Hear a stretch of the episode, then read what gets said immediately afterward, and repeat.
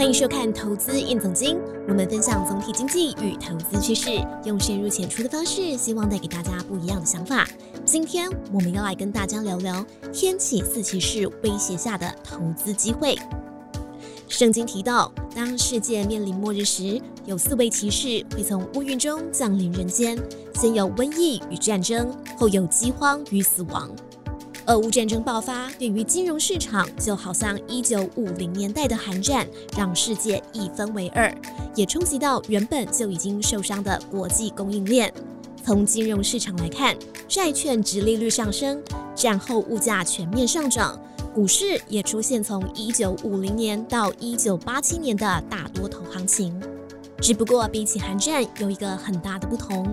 当年战后有婴儿潮而人口大增，现在是战后婴儿过世潮。全球已开发国家人口逐渐下降，虽然都引发通膨，背后的原因却大不相同。面对通膨长期化的可能性，美国联准会不排除在五月时利率直接上调一码以上，从百分之零点二五升到百分之零点七五。美元利率也不排除在两年内至少升到百分之三到百分之四。投资人这时候应该减少债务与财务杠杆。我们回顾历史，往往都有惊人的相似。二零二二年不只是像韩战结束的一九五零年代，同时也类似七零年代的能源危机。不管俄乌最后以什么方式停止战争。原先俄罗斯供应全球的能源与资源都不可能在短期间内回到之前的状态，包括石油、天然气、镍、铝、肥料与粮食等等。如果金融制裁都生效的话，全球约有每天百分之六的原油产能因为俄乌战争而蒸发。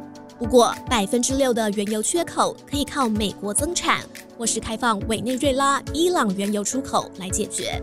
但是俄罗斯占全球化肥出口的百分之十四，出口贸易却被金融制裁。考量到巴西淹水，粮食减产；阿根廷因为旱灾禁止粮食出口，再加上另外两个粮食生产大国乌克兰正好被俄罗斯侵略，彼此都无法出口粮食。